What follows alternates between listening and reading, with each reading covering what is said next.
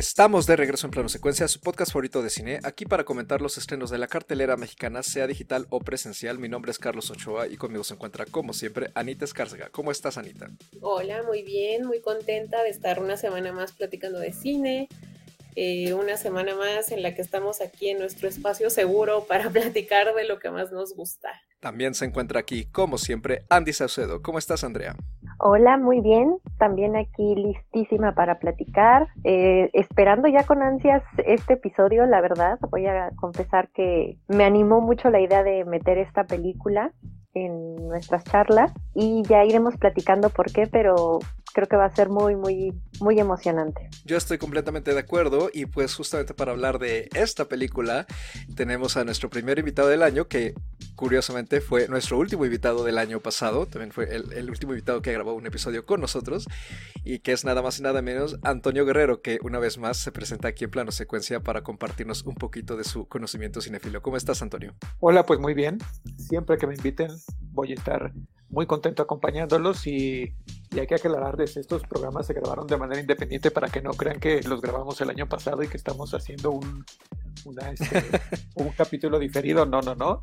Dejamos pasar las navidades y los programas especiales que ustedes hicieron y aquí estamos de vuelta para hablar de una película bien, bien emocionante, como dicen. Que es nada más y nada menos que Godzilla Minus One, la película número 37 en la famosa franquicia de este Kaiju gigante que el año pasado, 2023, celebró su aniversario número 70 de existencia.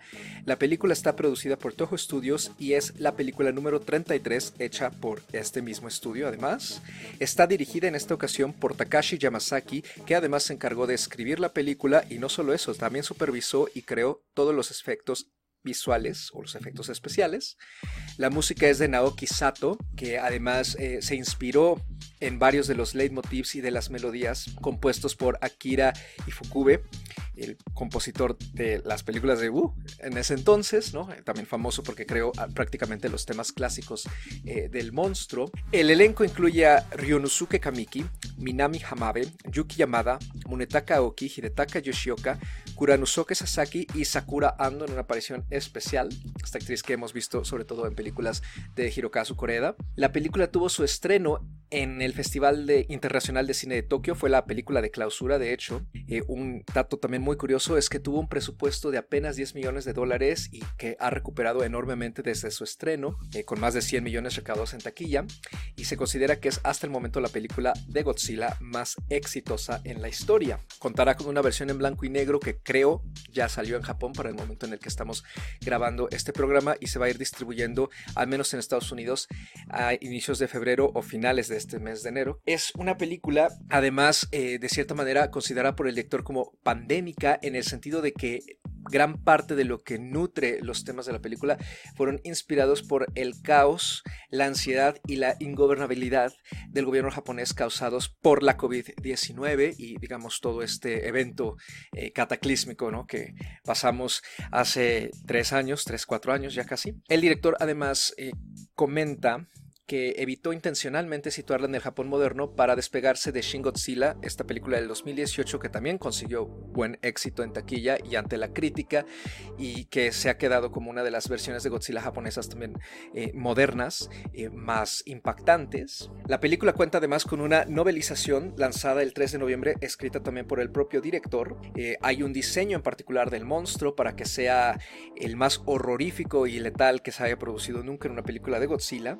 y pues poco a poco ha ido llegando a las pantallas de todo el mundo. Aquí en México se estrenó el último fin de semana de diciembre, ¿no? justamente cerrando el año 2023, pero pues lo mismo, las funciones han estado agotadas, eh, a la película la ha ido muy muy bien y la verdad es que está muy padre, entonces también por eso quisimos meterla aquí en el programa para poder comentarla y no dejarla pasar, porque sabemos que, como lo íbamos a mencionar en nuestro especial, hubo muchos estrenos recargados en diciembre eh, y no solamente ha sido aclamada por la crítica internacional, sino también por personas involucradas en la industria del cine, entre ellos Hideaki Anno, Guillermo del Toro, Gareth Edwards, John Landis, Kevin Smith y diseñadores digitales de videojuegos como Hideo Kojima o Ichiro Oda, así como distintos autores de manga.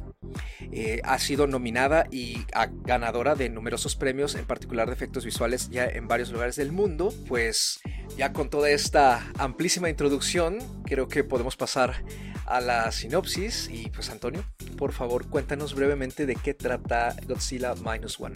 Bueno, pues es una historia muy sencilla. Eh, conocemos a Shikishima, espero pronunciarlo de manera correcta, un piloto desertor del escuadrón kamikaze que, que aterriza en la isla de Odo, donde hay una unidad de mecánicos y les dice que hay una avería en su avión para poder justificar su presencia ahí. En la noche en la que están ellos arreglando el, el aparato de, de, este piloto, tenemos la primera aparición de Godzilla, que por supuesto destruye prácticamente toda la base de, la isla y hay solamente dos sobrevivientes. Uno de ellos es precisamente Shikishima, que vive con la responsabilidad de no haber atacado al monstruo y llevará en su conciencia la muerte de, de, todos los integrantes de esta, de esta base eh, aérea. Él regresa a, su casa, donde se da cuenta que su familia ha muerto que prácticamente toda la ciudad donde vive fue destruida precisamente por la, Segunda Guerra Mundial. Eso olvidé mencionarlo, que la historia ocurre al final de la Segunda Guerra Mundial. Y ahí conoce a Noriko, que es una chica que se dedica a robar y que viene que, que, vive con una con una niña. No está no hay ninguna relación familiar entre ellas simplemente la niña quedó huérfana y ella la, la adopta. La, y los tres formarán una especie de familia singular. Van a forjar ahí unos vínculos este, afectivos aunque eh, Shikishima los niegue. Y va a reaparecer por supuesto la amenaza de Godzilla más adelante con las pruebas atómicas que se realizan eh, en el Pacífico entonces, él es el único que tiene la experiencia para, para atacarlos, el que tiene eh, la información de primera mano y entonces se involucra en toda la, la estrategia para prevenir que, que llegue a, a, Tokio, como es la costumbre de, de, Godzilla. Entonces, toda la parte final de la película es sobre si podrán o no detener a Godzilla en su paso destructivo hacia, hacia Japón. Muchas gracias, Antonio. Y pues, como decía ya brevemente antes de la sinopsis, eh, la película ha sido aclamada por eh, la crítica y la audiencia prácticamente en cuanto a todos sus aspectos, ya sea el narrativo, los detalles técnicos, la música, las actuaciones. Ha gustado muchísimo y creo que aquí en este panel también el caso es similar. Y pues ya vamos a ir arrancando. Andy, eh, empiezas tú en esta ocasión. ¿Qué te pareció entrada Godzilla Minus One brevemente? A mí la película me gustó mucho. La verdad es que debo comenzar diciendo que no soy fan de Godzilla. Nunca había visto una película de Godzilla y justo, ¿no? Yo no, no, no tenía ganas de ver las películas de Godzilla, las últimas que, que estuvieron en cartelera y las primeras la verdad es que ahí sí pues creo que todavía mucho más más difícil de acceder a ellas no entonces para mí era complicado en, en ese sentido que me interesara no la, la, historia o qué es lo que pasa más allá. Sin embargo creo que con esta película me pasó algo muy curioso porque y creo que es eh, un poco en general. Yo no había oído nada de, de, Godzilla en todo el año. Por ahí ya a finales, ¿no? Como menciona Carlos, eh, que empezó a sonar, ¿no? En algunos círculos de crítica, lo mencionaron algunos directores, se empezó a hablar justamente de, de la presencia, ¿no? Que, que estaba teniendo por ahí eh, esta película no leí de qué trataba, solo leí que era justamente una película completamente japonesa con una producción japonesa y creo que eso más o menos me, me impulsó, ¿no? Para, para, llegar a la sala. Entonces yo llegué a la sala con expectativas un poco, eh, un poco escéptica, ¿no? Llegué eh, a ver esta película sin saber mucho de, de, qué iba y dándole la oportunidad, ¿no? De, de acuerdo a lo que ya había yo escuchado. Entonces fue una muy grata sorpresa.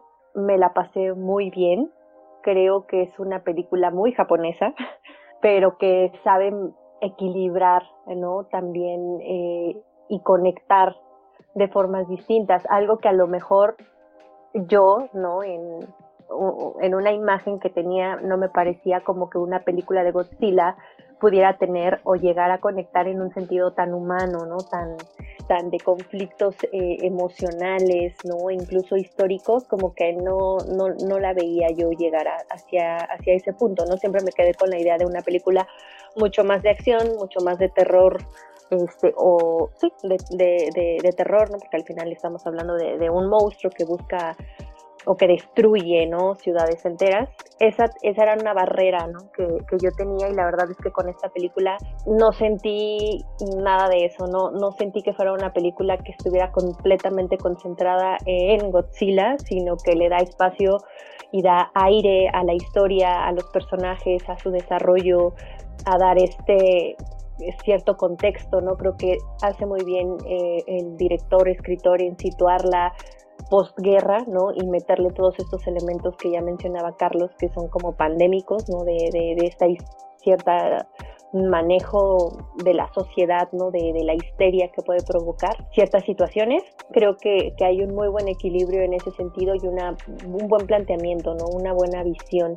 Tampoco es una película que parezca súper producida, ¿no? Con los grandes efectos, pero todos los efectos funcionan, ¿no? Creo que tampoco quiso ser lo más ambiciosa del mundo porque no era necesario, ¿no? No, lo hemos dicho, a veces menos es más, ¿no? Y, el, el tener cierto control de las escenas, cierto control de, de, la, acción, también les permite eh, hasta cierto punto tener una calidad de efectos que no requieran toneladas de CGI ni, ni un trabajo eh, visualmente deslumbrante, ¿no? Simplemente que funcione y que ayude a que la película sea bastante creíble ¿no? y que tenga los elementos adecuados para que la historia siga adelante. Entonces, eso me gustó mucho de la película, esto y muchas otras cosas que iremos abordando, pero yo en términos generales puedo decir que quedé muy, muy contenta y también, como lo dije al inicio, muy emocionada por esta película de Godzilla y me emociona porque creí que es algo que yo nunca iba a decir. Antonio, ¿a ti qué te pareció Godzilla Minus One? Wow. Soy todo lo opuesto de, de, Andrea, salvo por la, porque me gustó mucho la película. Es decir, sí soy fan del, del personaje, del, del monstruo. Eh, de hecho, un comentario al margen, cuando quieran organizamos un maratón de películas de Godzilla porque tengo el, el box set que editó Criterion hace un par de años con, con todas las películas, o bueno, con la mayoría de las películas de Godzilla. Entonces, este, pues cuando quieran, seguimos viendo eh, la parte kitsch y quizá muy, muy ñoña de, Godzilla en, su, en, sus inicios, eh, para que vean la lucha de los monstruos y, todo esto que son.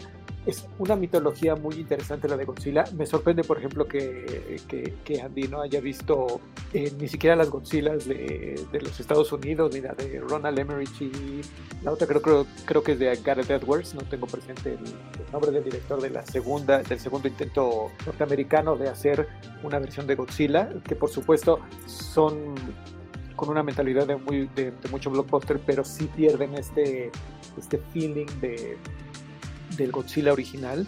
Y aquí, por supuesto, lo, lo, retoman de una manera muy, muy efectiva. Eh, a grandes rasgos, la, la trama y el, el arco, eh, todo lo que vemos en esta eh, nueva versión de Godzilla, el, Minus One, es muy similar a la, a la, película original de los 50, incluso la forma en que te dejan el final abierto de si murió o no murió el personaje y si va a, reaparecer o no. Creo que es un muy buen intento de recuperar la esencia de, de, lo que es Godzilla. Y además, si en aquella ocasión en los 50 era un poquito el pánico atómico y, y de la posguerra, en este caso es esta cosa post-pandémica y el trauma que vivieron no solamente los japoneses, sino a nivel global, creo que es una manera muy inteligente de reinsertar en la cultura pop a un personaje tan rico como es eh, Godzilla. Tengo miedo por lo que vaya a suceder este año con la versión de Godzilla y King Kong, pero bueno, ya es inevitable que se vaya a estrenar la película. Por lo pronto esta me gustó mucho, tiene elementos muy muy buenos en cuestión de ambientación, de discurso cinematográfico y discurso filosófico con toda esta cuestión muy japonesa de la culpa y del, del deber. Eso me parece fenomenal. Pero algo que quisiera adelantar y creo o me gustaría que ustedes me, me dijeran, sabes que ya es demasiado exagerado de tu parte, creo que también puedo o me gustaría compararla con el éxito de Titanic. Es decir, tienes un gran espectáculo visual de una tragedia en aquel en, aquel, en aquella ocasión el hundimiento del barco y aquí pues la devastación de, de Japón. Pero en el fondo tienes una historia humana muy sencilla, muy elemental, que te permite conectar con todo lo que está sucediendo. En aquella ocasión fue el romance entre Rose y, Jack, que a pesar de que era muy simple y que era muy, ñoño, conectabas con él. Y eso también se le ha, se le ha este, criticado un poco a esta película de Godzilla, de que la historia de, del piloto con la chica que conoce y la niña que adoptan y la relación que establecen entre ellos y lo que sucede con ellos hacia el final de la película es bastante simplona. Creo yo que eso es lo que le da la entrada a la audiencia, al público, para conectar mucho más que solo con el espectáculo visual de la destrucción de Godzilla, que si sucediera eso, sería, no tendría mucha diferencia de, de las películas que ha hecho Estados Unidos recientemente. Anita, ¿a ti qué te pareció Godzilla Minus One? Y si quieres ir comentando también algo respecto a lo que ya han dicho Andrea o Antonio, adelante. Ay, pues fíjate que a mí me, me, parece muy curioso ahorita el orden en el que estamos como haciendo nuestras intervenciones, porque creo que yo estoy como en un punto medio entre Andy y Antonio, en el sentido de que a mí me gusta Godzilla, no me consideraría una super fan acérrima porque la verdad es que no he visto todas las películas, pero sí he visto varias creo que de todas las que he visto, esta es posiblemente la que más me ha gustado. Yo llegué como un poco al margen, ¿no? Al cine, así como tratando de mantener una mente abierta, pero sin saber realmente qué esperar. Y eso es por una razón que, que bueno, ahorita voy a eso, ¿no? Y pues puedo decir que yo salí muy contenta del cine, salí, o sea, las expectativas que yo llevaba fueron sobrepasadas. A mí esta película me gustó muchísimo. Y bueno, el punto que quería mencionar es que creo que Godzilla como monstruo siempre ha sido pues incomprendido. No en el sentido de que el monstruo como tal sea incomprendido, sino que en esa transición a Hollywood, muchas como pues de las interacciones del personaje como que perdieron de vista lo que el clásico de los 50 representaba en primer lugar. Eh, no, no se puede tener una película de Godzilla sin las consecuencias de la destrucción masiva, ¿no? Claro, los edificios que, derriba, las personas que huyen de él para salvarse, pero creo que el personaje siempre tendría que haber llevado consigo algo más. Y muchas veces, si no es que todas las veces, Hollywood falló en leerlo, ¿no? O sea, la creación original de este monstruo era una alegoría de las consecuencias de la guerra y del desastre nuclear. Décadas más tarde, Hollywood se lo lleva y la mayoría de la gente tiene como que esta idea de que pues ahí es un monstruo gigante, ¿no? Y lucha con otros monstruos gigantes, ¿no? Como ahora están haciendo con el con este llamado Monsterverse, ¿no? Y pues creo que esta película retoma, ¿no? O sea, como que va y escarba en las raíces del verdadero Godzilla, como que ah, logra retomar, ¿no? La esencia creo que el éxito comercial que se llevó Shin Godzilla, que ya mencionaba Carlos hace un rato, quizás demostró, ¿no? Que todavía había gente interesada en, el, en, una visión más tradicional del Godzilla, ¿no? Más apegada a su concepto original.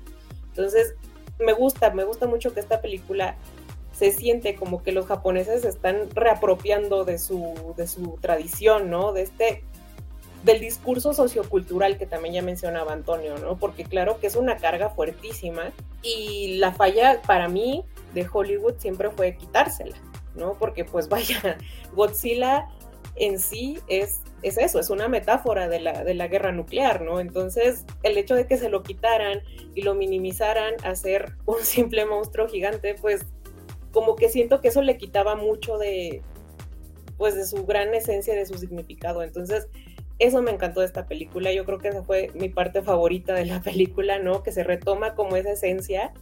Y pues por eso yo estoy muy contenta con, lo que viene el cine. Yo creo que estoy un poco más en el escenario de Andy, ¿no? En el sentido de mi bagaje en cuanto a Godzilla. La verdad es que eh, no me he acercado eh, para nada a las producciones del monstruo y, y ni hablar de las en general de Toho. Y yo creo que es justamente por este prejuicio, ¿no? Que se puede forjar a partir de acercarnos al monstruo desde un cine que no es el que lo concibió como tú acabas de desglosar muy bien, Anita, ¿no? Eh, a partir del cine eh, estadounidense, ¿no? En, este caso. Eh, porque justamente, pues mis acercamientos con el monstruo, estando chico, fueron, por ejemplo, la, producción de Everett.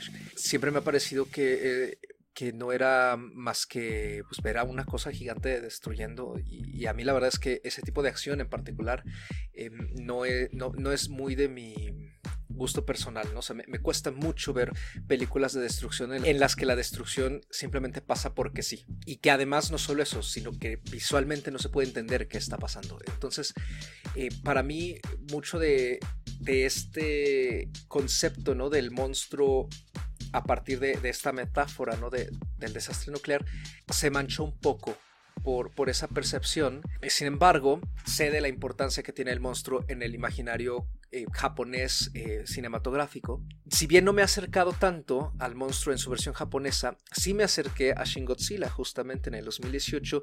Fue una experiencia muy peculiar, ¿no? Porque también es una película que buscaba rescatar el estilo de antaño, ¿no? De las primeras producciones, eh, de una forma también austera, con un monstruo que se veía, digamos, como antes, ¿no? Sin tantos efectos especiales, parecía más una marioneta. Incluso podríamos decir que no era ni aterrador tenía hasta cierta cara chusca, ¿no? Entonces, ese, ese acercamiento fue muy extraño para mí, porque eh, si bien la película no la disfruté tanto por causas no relacionadas con, con la película en sí, eh, me pareció eh, pues muy revelador ver la manera en que Japón ¿no? y, la producción que creó a este personaje se acercan en realidad al monstruo, ¿no? Desde qué punto de vista, que en el caso de esa película era eh, mucho a partir de la encrucijada burocrática para resolver problemas en la nación. Y yo creo que en el caso de Godzilla Minus One se retoma un poquito esa idea, ¿no? Eh, a partir de lo que ha comentado el director, ¿no? que, es su inspiración en parte la pandemia y esta indecisión y al mismo tiempo toma de malas decisiones que en su momento en, el que está situada la película, no en la posguerra, hicieron sufrir al país, eh, pues de forma que se pudo haber evitado. Creo que la película lanza una crítica bastante, digamos, severa, ¿no? Eh, de cierta manera, para tratarse además de, algo que podríamos en este lado del mundo fácilmente y superficialmente eh, describir como un blockbuster, sobre cómo el gobierno japonés en su momento gestionó a los soldados japoneses, gestionó la estrategia también para finalizar la Segunda Guerra Mundial y las consecuencias de eso que además tienen que ver también con el avance imperialista de Estados Unidos, como ya sabemos, y su decisión de lanzar las, las dos bombas atómicas, ¿no? Entonces, creo que esta amalgama de, digamos, crítica hasta política, combinado con el elemento de acción, y que además nos ponen a un elenco que si bien son personajes, digamos, em, arquetípicos, ¿no? que, que obedecen roles muy particulares, que además también están buscando representar los roles sociales de esa época, ¿no? que, seguían siendo muy tradicionales, pues creo que es un paquete completo. O sea, a mí la verdad es que la película me voló la cabeza. Yo iba con expectativas no malas, no para nada, solo como que muy del promedio, ¿no? Como, porque yo sí pensaba, o sea, dije, bueno, seguramente va a haber mucha destrucción y, y pues al final el monstruo obviamente va a tener que ser derrotado. Entonces, como que no hay una gran sorpresa, pero la verdad es que sí la hay. O sea, la, realización es tremenda. Me, parece que es una película que si nada más tuvo 10 eh, millones de dólares de presupuesto, los aprovecha sumamente bien, todos y cada uno de ellos, eh, porque no lo parece, ¿no? Tiene, sí, sí tiene una producción austera, porque el propio diseño de producción es austero para reflejar justamente esa época y que creo que además está muy bien realizado, pero a mí me parece que los efectos especiales que tiene supervisados por el director son una gozada. Eh, la acción, que como acabo de mencionar, es importante que, que en este tipo de cosas se vea bien, con claridad, a pesar de que haya mucha destrucción, mucho movimiento. Me parece que también está muy bien filmada. En particular, esta secuencia del protagonista volando en el avión militar alrededor de Godzilla en su última parte, ¿no? Cuando quiere em, engatusarlo para que salga de la isla y se dirija otra vez al mar, me pareció buenísima, ¿no? Hay suspenso, hay emoción, hay apuestas también, se juega mucho con ciertos paralelismos dentro de la película, no hay, digamos, tramas circulares. Esta exploración de la culpa en el protagonista también me parece que es una muy buena forma de acercarnos a él y crearnos empatía. Y si bien la historia tiene su toque quizá melodramático por demás en algunos momentos, creo que eso no le resta realmente mucho, ¿no? Eh, es parte de, o sea, eh, me atrevo a decir que incluso eso también forma eh, de alguna manera un homenaje al tipo de películas que se producían en ese entonces. Y pues digo, no he visto yo las primeras, pero sí me dio mucho la impresión de que era como una especie de remake, pero que no busca posicionarse como, digamos, la película máxima de Godzilla, sino más bien en presentar al monstruo y a su historia de una manera fresca, pero al mismo tiempo haciendo un homenaje muy solemne y también con mucho amor, sobre todo, a toda esta franquicia que se ha convertido pues en algo icónico eh, eh, del cine japonés. Entonces sí, o sea, a mí me parece que la experiencia es buenísima y la disfruté como, como yo no tenía idea. O sea, sí salí muy, muy complacido. Ya se han dicho muchas cosas, creo que muchas, eh, la mayoría, ¿no? Eh, son al menos cosas nuevas también para mí, ¿no? Son datos muy interesantes y es tan emocionante la película como la charla, ¿no? Porque justamente, y, y estoy de acuerdo en varias cosas que se dijeron, por ejemplo, eh, yo vi la película pensando que era una película japonesa, no pensando en que estaba viendo el blockbuster gringo. Entonces el entender que no vas a ver un blockbuster gringo, que no vas a ver eh, la típica película de monstruos destruyendo, es, es importante en ese sentido y hace una gran diferencia. Eso también responde a lo que mencionaba ahorita Carlos, a esta austeridad que tiene la película, ¿no? Y lo que decía yo, a veces menos es más con, con, mucho menos presupuesto que lo que tendría una película o lo que ha tenido seguramente las películas de Godzilla eh, en Hollywood, lograron hacer una película bastante consistente, mucho mejor desarrollada, con efectos especiales que em, está siendo aclamada, ¿no? Y que también, como dice Carlos, puede funcionar justamente incluso como un homenaje. Desconozco yo en ese sentido, ¿no? Eh, qué tantos elementos homenaje habría, pero como dice Anita, se está recuperando la concepción original de Godzilla, esa historia de, de la Segunda Guerra Mundial, de todo este terror en torno ¿no? a, las bombas nucleares y lo puedes transformar y llevar a esta historia muy japonesa, lo decía yo, ¿no? Con, con este sentido del honor, de la culpa, eh, de cómo la guerra ¿no?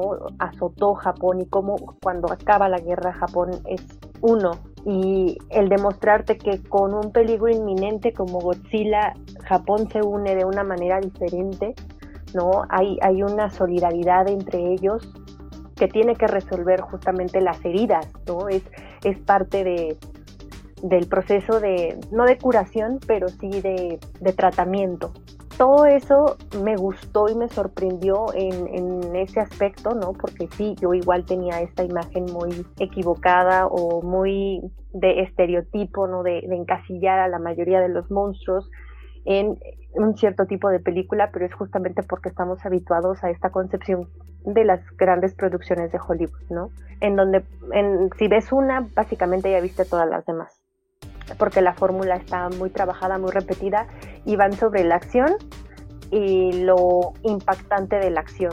Esta película tiene escenas muy buenas de acción, ¿no? Sí lo maneja, sí lo tiene, sí te mete en ese suspenso de qué va a pasar, de, de que Godzilla ya llegó, de que la gente está en peligro.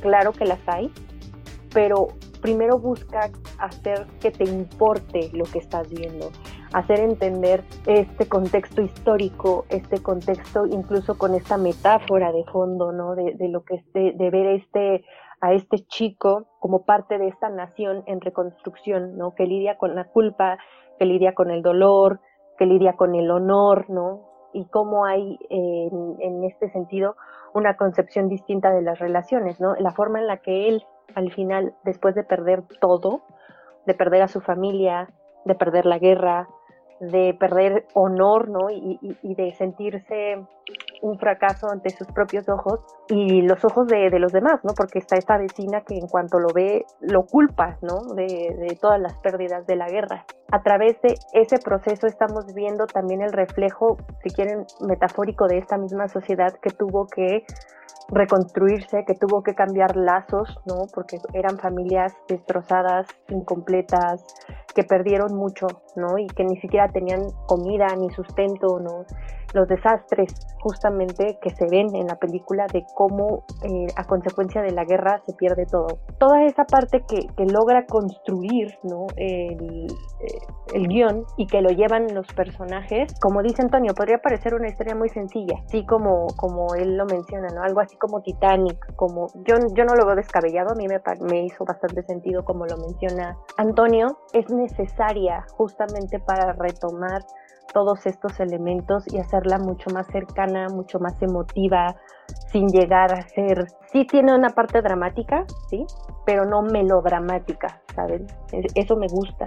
En, en ese sentido a mí me parece que funciona y que logra ese objetivo, que la gente se sienta y vea algo que va mucho más allá de la figura de Godzilla y de cierta forma lo procese como una metáfora o no, se logró ese objetivo, ¿no? De, entender un poco más y ser mucho más empáticos con, con las tragedias de la guerra.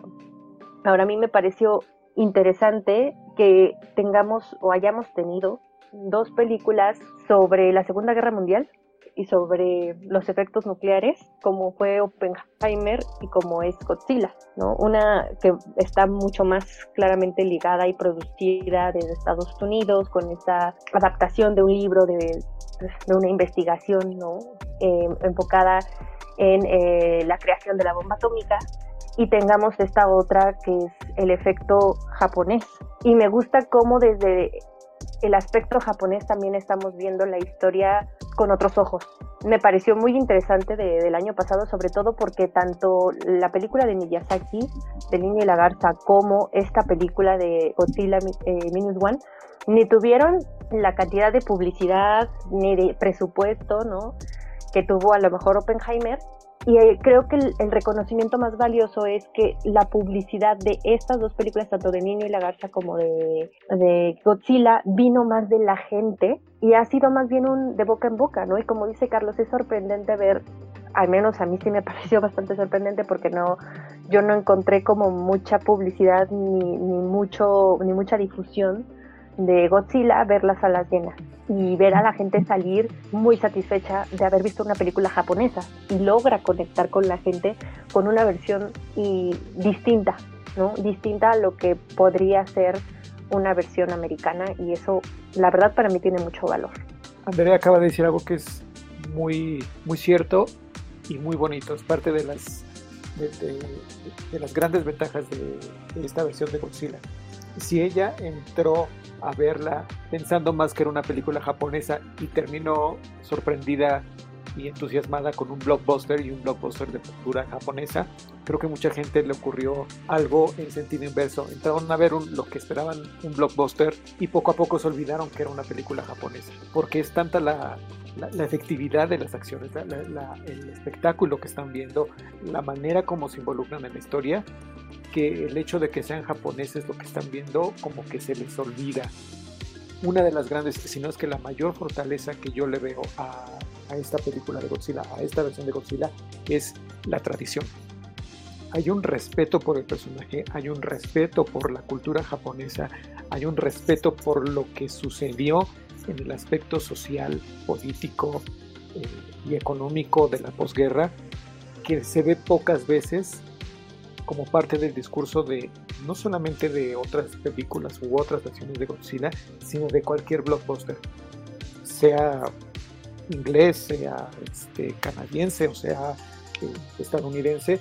Creo que el blockbuster se va más por la facilidad de los juegos artificiales que por la sustancia de ofrecerle una historia y contarla bien al, al público. Y eso es creo, clave para el éxito que ha tenido Godzilla y eso lo agradece mucho la gente. Por eso entra y la recomienda y empieza a decirle que tienes que ver Godzilla.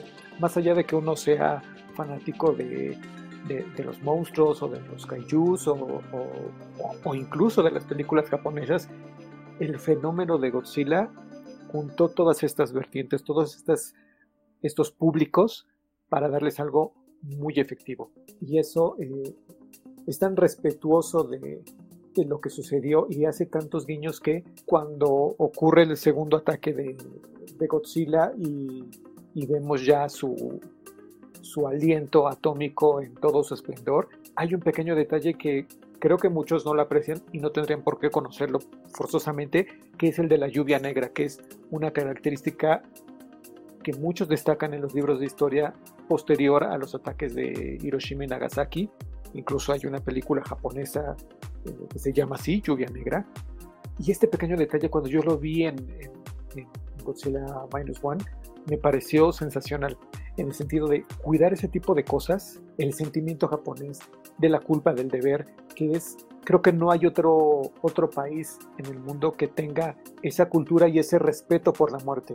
Es decir, eh, así como hay el harakiri y está el, los kamikazes que están dispuestos a, a morir por una causa de honor, aquí se recupera. Y no solamente se recupera, sino que desde adentro, desde los mismos personajes, la misma cultura japonesa, llega un momento en que la cuestionan, cuando precisamente dicen es que nuestro gobierno nos abandonó, es que siempre nuestro gobierno se desentiende de nosotros y entonces ellos como individuos, como sociedad, tienen que unirse para hacer frente a algo que el gobierno no quiere o no puede enfrentar porque existe el temor de inquietar a las grandes nuevas potencias que surgieron en la posguerra, que es eh, Rusia, o bueno, en ese entonces la Unión de Repúblicas Socialistas Soviéticas, la URSS, y, Estados Unidos, ¿no? Entonces, es, el, es este vencido de la, de la guerra junto con Alemania que no puede moverse, que no tiene libertad política y que por no tener esta libertad política es capaz de abandonar su propia sociedad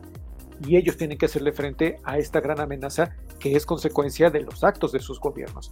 Entonces, creo que es, tiene una riqueza esta versión de Godzilla muy, muy, muy encomendable. Ay, yo estoy, yo estoy muy, muy de acuerdo, totalmente de acuerdo con, con, con lo que ha mencionado Antonio, sobre todo en esta cuestión del el respeto a la figura de Godzilla.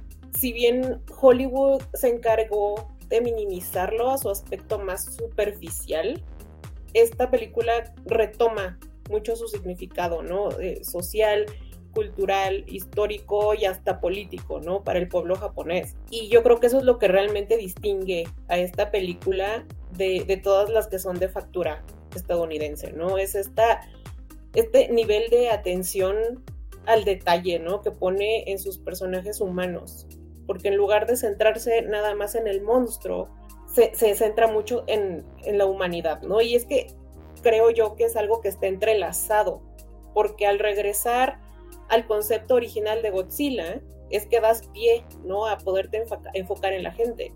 Porque pues al final Godzilla es la guerra, Godzilla es la bomba nuclear. Entonces, al retomar este concepto, te tienes que forzar a enfocarte en los personajes humanos, en el soldado, en la huérfana, en la mujer que perdió a toda su familia, ¿no? Etcétera.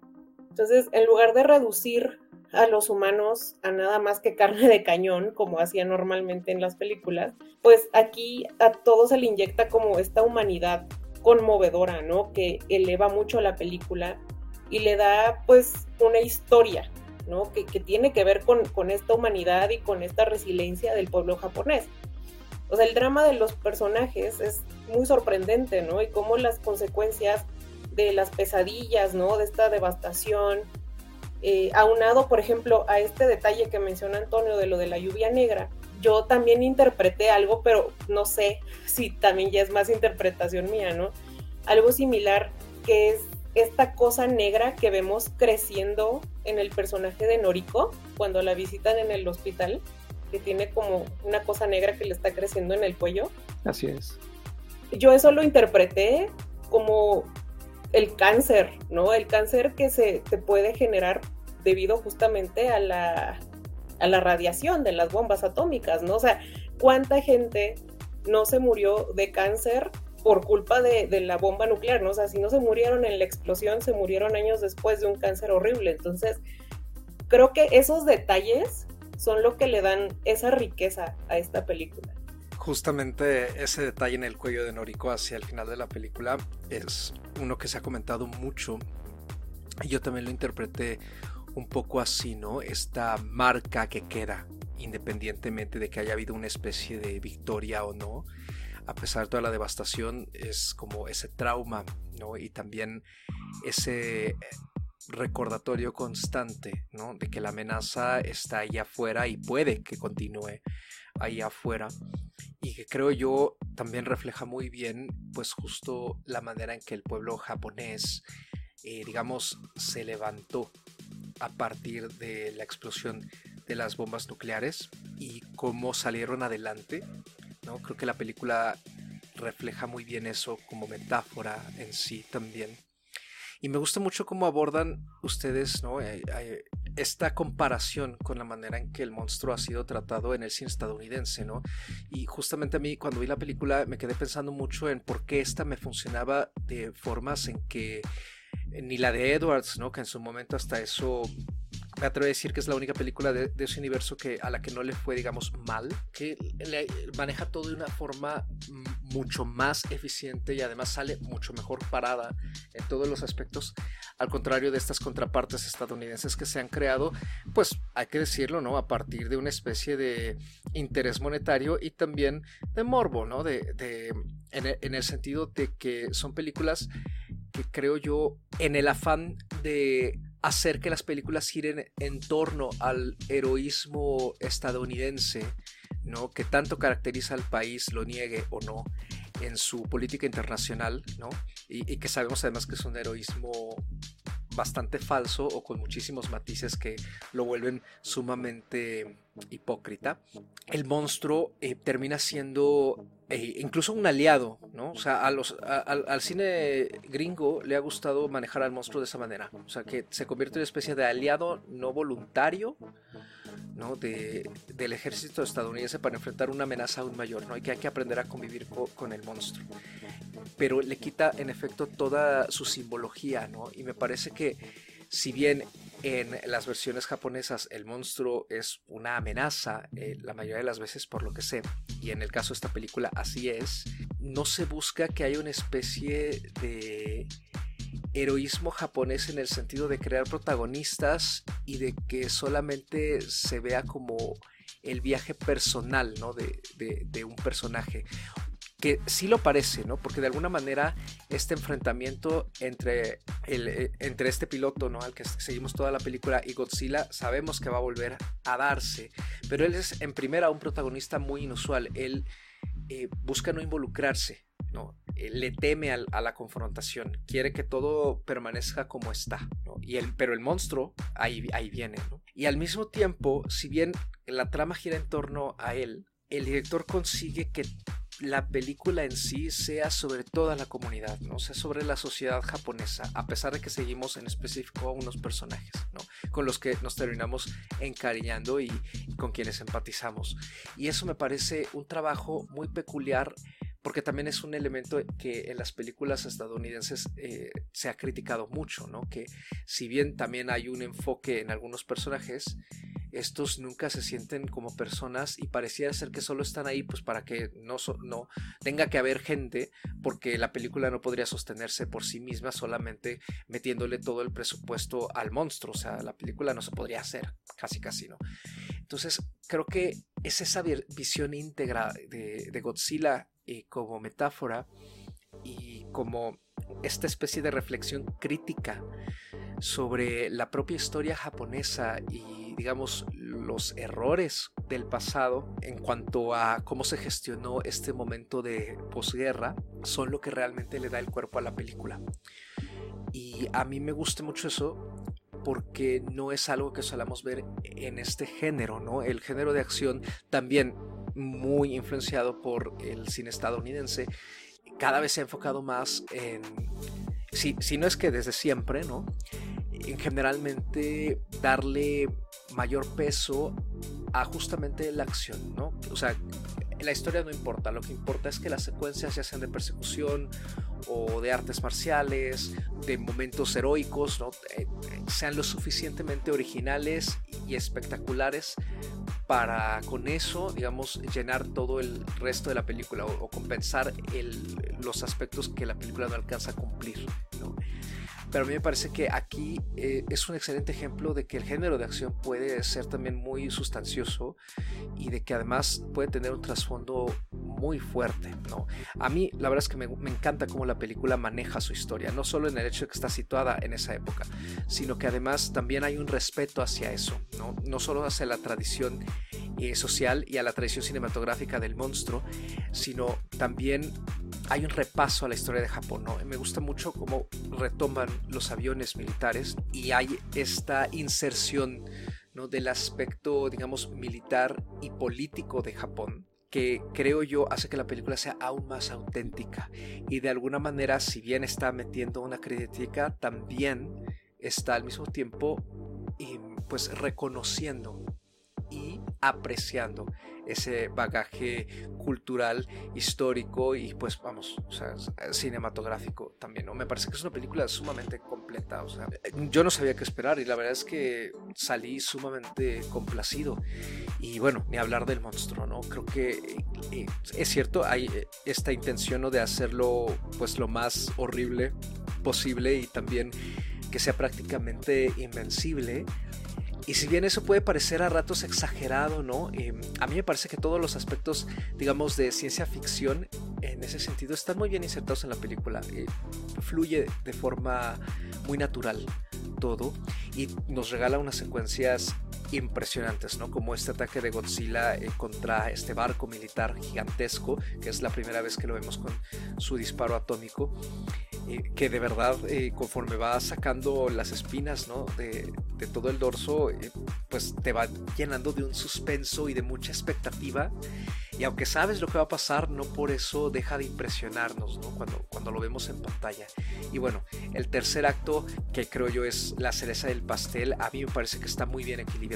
Es cierto, se va por lugares quizá sencillos o convencionales también. No sabemos cómo va a terminar todo, como dije.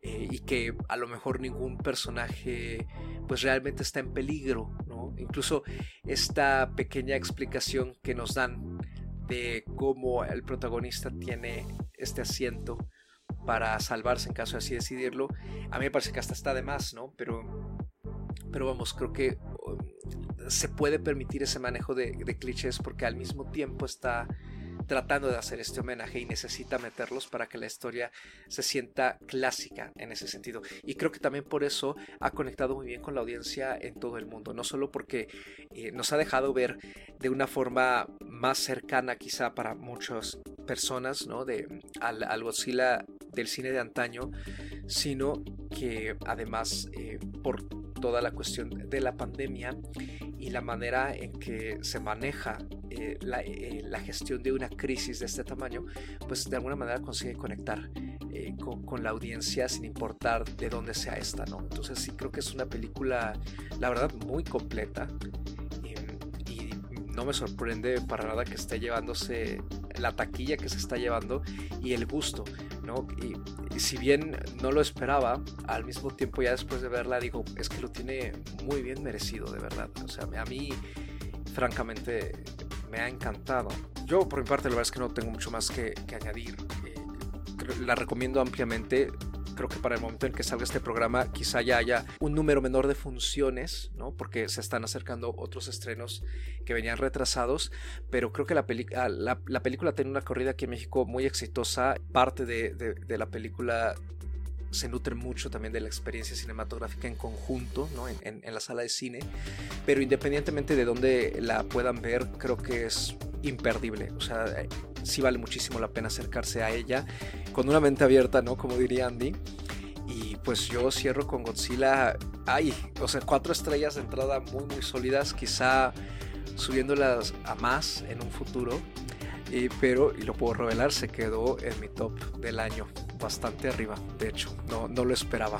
Yo me gustaría más bien cerrar con partes de lo que me gustó de Godzilla y hablé como en términos muy generales y algo que mencionaba también Carlos es eh, las escenas, ¿no? Logra secuencias muy buenas, como las, las, las arma a través de efectos pero logra muy bien equilibrar los efectos con la música, con los silencios, ¿no? Porque también tiene ahí momentos de transición entre música, eh, silencios, sonidos, ¿no? Como también nivela muy bien en este caso a sus personajes, ¿no? Su, su presencia en pantalla, su importancia en la misma y el desarrollo que tienen. Me gustó mucho la, actuación de estos dos eh, chicos que, que, soportan la película, que son el personaje de Koichi Shikishima, que lo mencionó Antonio, y es la chica que hacía de Noriko Oishi. Los dos hacen un muy buen trabajo.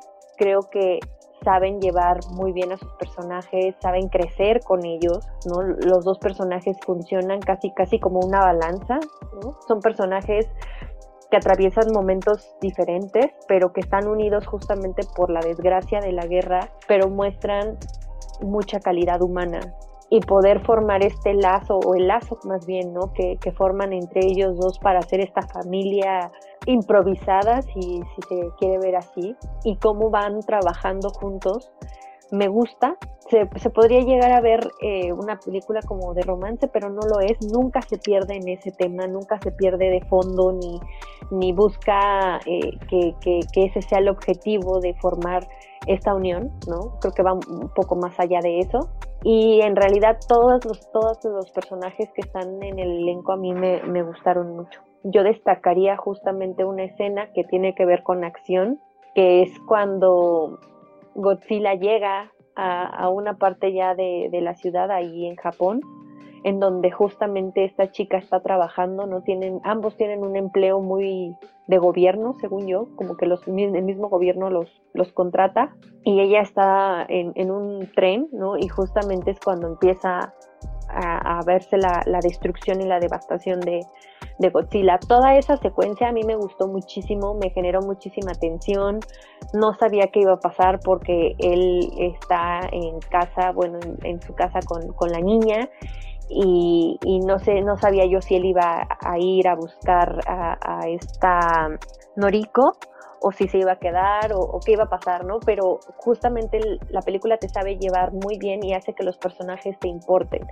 Y a pesar de que se puede entender o se puede apreciar, ¿no? Ya lo, lo mencionaba Carlos, ciertas escenas en donde dice, bueno, vaya, como que todo estaba muy diseñado para que ellos salieran bien, creo que, que podrían ser no la lectura tan correcta, porque al final sí enfrentan consecuencias ambos. Sin embargo, creo que al final, aunque pudiera leerse como que vaya un final feliz, ya mencionaba Anita por ahí un detalle muy interesante, ¿no? Que tiene que ver con los efectos de, de, lo nuclear y también eh, la posibilidad de que el monstruo pues no, no se pueda destruir o no se pueda acabar con él por completo, porque esto habla justamente de que el peligro de una guerra, el peligro de la amenaza nuclear siempre está presente y que las repercusiones de la misma humanidad, ¿no? o sea, de las mismas acciones del desarrollo científico, del desarrollo de, todo este armamento que se hace para la guerra, de todas estas pruebas nucleares que se hacen actualmente incluso para hoy en día, ¿no? Que, se habla, lo vemos en las noticias. Todo, todo eso tiene una repercusión y en algún momento surge. No me parece que sea una película precisamente con un final feliz, pero sí me parece que es una película que tiene cierta esperanza, que maneja muy bien las emociones y que logra conectar con el lado humano de una situación tan crítica como, como la que se presenta. Entonces yo terminé, insisto, muy emocionada, encantada, satisfecha. Si tuviera la posibilidad y la oportunidad de volverla a ver en el cine, creo que lo haría.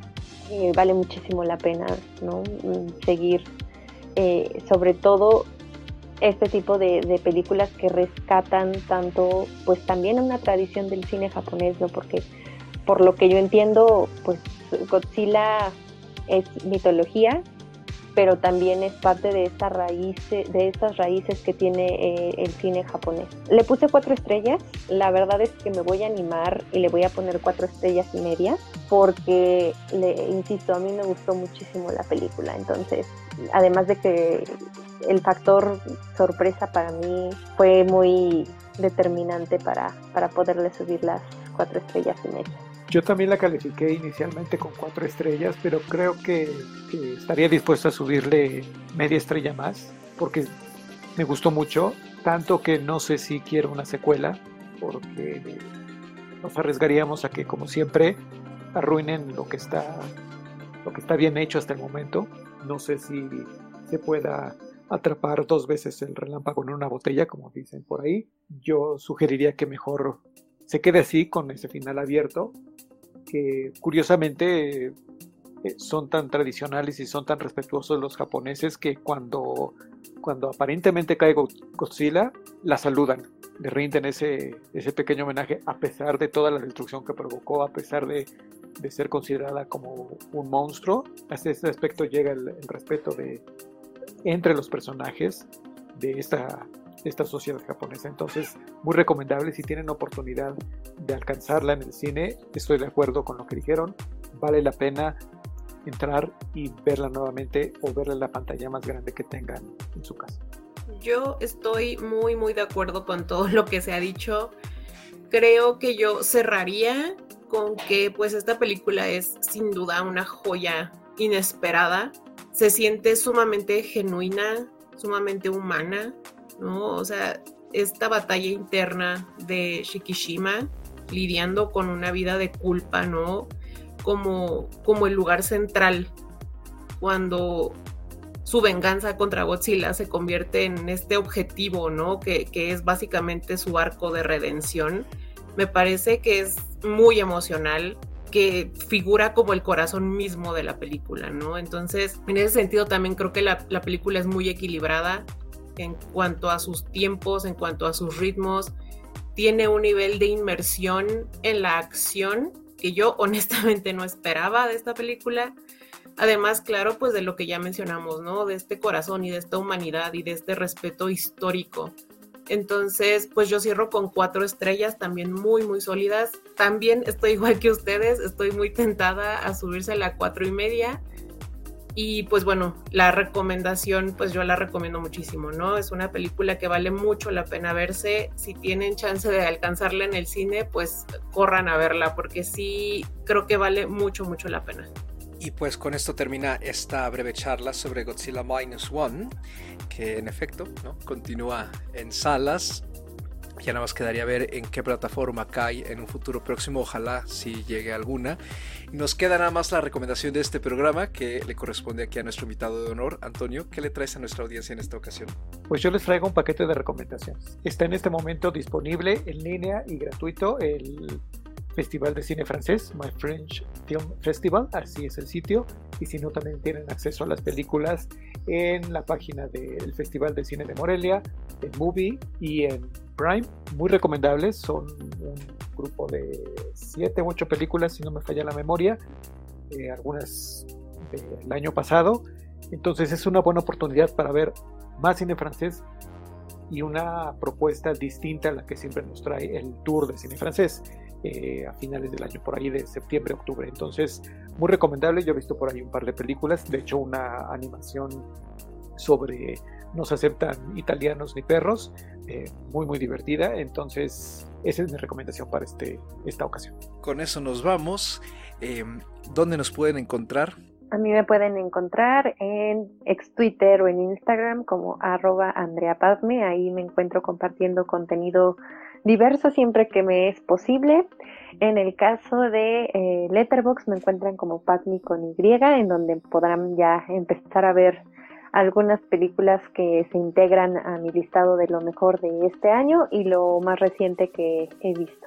A mí me pueden encontrar ya sea en ex Twitter o en Instagram como arroba. Ya saben que yo no tengo nada más que hacer y ahí me encuentran siempre. Y si quieren seguir mi visionado de películas, me pueden encontrar en Letterboxd como Ana Escárcega. Antonio, a ti donde te puede encontrar nuestra audiencia y muchísimas gracias por haberte sumado a este programa. Seguramente los estaremos escuchando aquí contigo muy pronto, otra vez en algunas de las películas de esta temporada. Y pues dinos, ¿dónde te podemos seguir?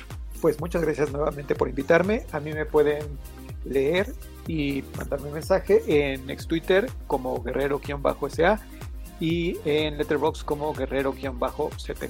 Ahí me habían ganado ya la... No, hombre, el placer es nuestro. Siempre es un gustazo tenerte aquí. Y pues a mí me encuentran en ex Twitter como arroba mrcarlos8 en dígito y una A minúscula. Lo mismo en Letterbox para que sigan justamente mi diario de visionados, que ahora sí ya vamos a estar al corriente este año, se supone. Y pues este programa, como todos los demás, lo pueden encontrar en su plataforma de podcasting preferida. También pueden encontrarnos en Instagram como plano secuencia-podcast, donde nos pueden dejar comentarios, quejas, sugerencias, dudas, confesiones, traumas y demás. Sigan disfrutando de la oferta que hay tanto en salas como en casita y como siempre nos escuchamos en una nueva emisión cada viernes. Gracias, cuídense mucho y hasta la próxima.